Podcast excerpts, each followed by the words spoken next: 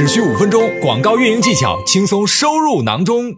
我们都想去做视频，但是呢，我其实不知道该如何去做视频素材。我也听到过有一些卖家，就是说，我就直接把我在其他社交平台上面的一个视频直接 download 下来，然后把它上传在亚马逊的后台上面去，这样可不可以呢？我今天都会去跟大家去讲。首先，我们怎么样去制作一个素材？我们从哪些角度去理解跟思考？我要去怎么制作视频素材？首先，我们可以用一个大表格来总结一下。其实我们的视频类型是有多种多样的。这个图大家也可以截一下。首先，我们要去思考说，我要制作一个什么样的视频的时候，大家可以去结合几个点去思考。首先，我们看亚马逊站点上面视频类型有第一列这么多，比如说有 vlog，有产品介绍、产品测评、产品教程，还有品牌电影。那针对这些品牌这些视频类型。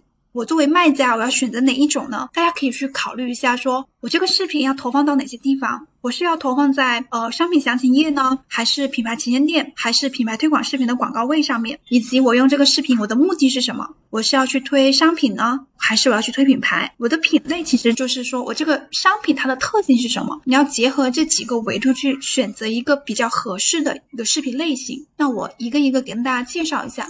如果是 vlog 的话，这种视频类型呢，其实它的特征最明显的就是。氛围很轻松，而且它刻意一般都是有一个博主，他针对某一个主题，然后去带出你这个商品。最常见的，我们现在最常见的就是美妆类的一些博主，他会拍一个这样的一个视频，然后再告诉大家说，比如说我可以今天来介绍某一款，就是他认为比较好，比如说遮瑕效果比较好的一款产品，那他可能会从一个深入浅出的自我体验的角度去出发，然后带出你这个产品。那这种呢是广告痕迹比较弱，这种视频类型我们是比较建议大家放在比如。说品牌推广视频广告位的原因就是这种视频它可能时长会比较长，而且它不是马上就直入主题。那这样如果你放在品牌推广视频的广告位的话，会有点吃亏，因为很可能消费者没有这个耐心去看完，就流失了他跳转到你详情页的这样的一个机会。那它适合什么样的场景呢？一个就是我们的直播。然后第二个呢，你可以把这个视频放在你的详情页，放在你的品牌旗舰店里面，作为一个参考视频，让消费者去进一步了解你这个商品。所以我们可以在这种情况下可以使用这种视频类型。那它的品类呢，可以去适合，比如说美妆类的、科技电子产品类的，比如说像手机，比如说像 iPad，像这种平板。或者电脑这种高科技感比较强，然后消费者也会比较愿意去看到横向对比的这种产品。然后像厨房家电，还有一些像户外类的、帐篷类的这种，其实它是可以考虑以一个博主的方式去用一个故事串联起你的产品。第二种类型就是产品介绍。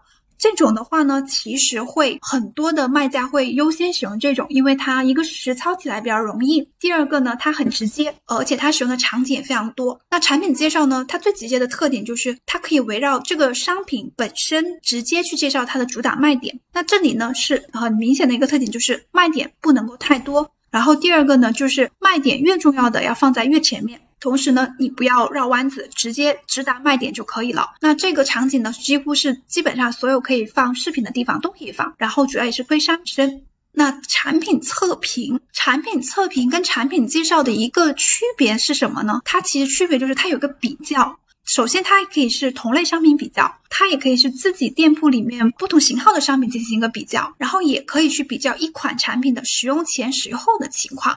它一个突出就是通过去一个实际的一个测试，然后最后来进行一个评价，然后让消费者自己在观察整个测试的过程当中去做出自己的选择。那这个呢，适用场景是比较多的。那我们可以看到，在美妆最常用的也是这种，比如说使用前后的一个对比。然后家具的话，其实大家也可以使用这种方式。家具其实站在消费者的角度，他会觉得我想知道这个家具安装之后，比如说。是不是确实像你所说的这么厉害？那你可以安装了这个家具之后呢？然后比如说我去其他的方式去测试它的承重能力。然后比如说家电，你是可以采用自己店铺里面可能有同一款家电有不同的型号，你可以用不同的卖点进行一个横向的对比。那产品教程跟方法这个类型呢，其实也是挺多卖家会使用的。那这种方式其实会相对来说会更简单一点。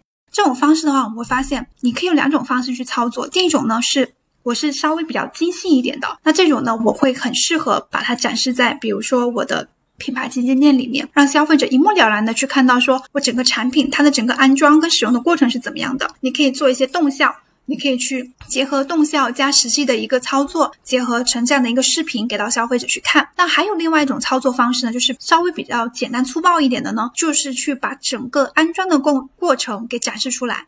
那这个过程对消费来说其实也很有用。因为它很真实，能够真实的看到这个产品在实际使用过程当中的一个效果。那这个过程呢，大家可以把它放在商品详情页里面做一个参考视频。那最后一种就是品牌电影，品牌电影呢，相信大家也看过一些，呃，比如说一些大牌的一些商品，如何去通过视频去讲它的一个品牌故事的。大家会发现有一些品牌，它可能知名度已经到达一定程度了，它甚至可以。在从头到尾都不用展示它的一个商品，但是有一些品牌呢，它会在讲品牌故事的同时，也把商品结合起来一起去介绍。那品牌电影呢，在我们的这个初期的阶段是不太合适，因为我们去讲品牌电影的话，可能对消费者来说，它的接受度也不是很高。所以综合起来，我们会推荐大家在这个阶段，其实可以去使用产品介绍、产品测评、产品教程或方法这三种类型的视频进行制作的。感谢大家的聆听。我们下期再见吧。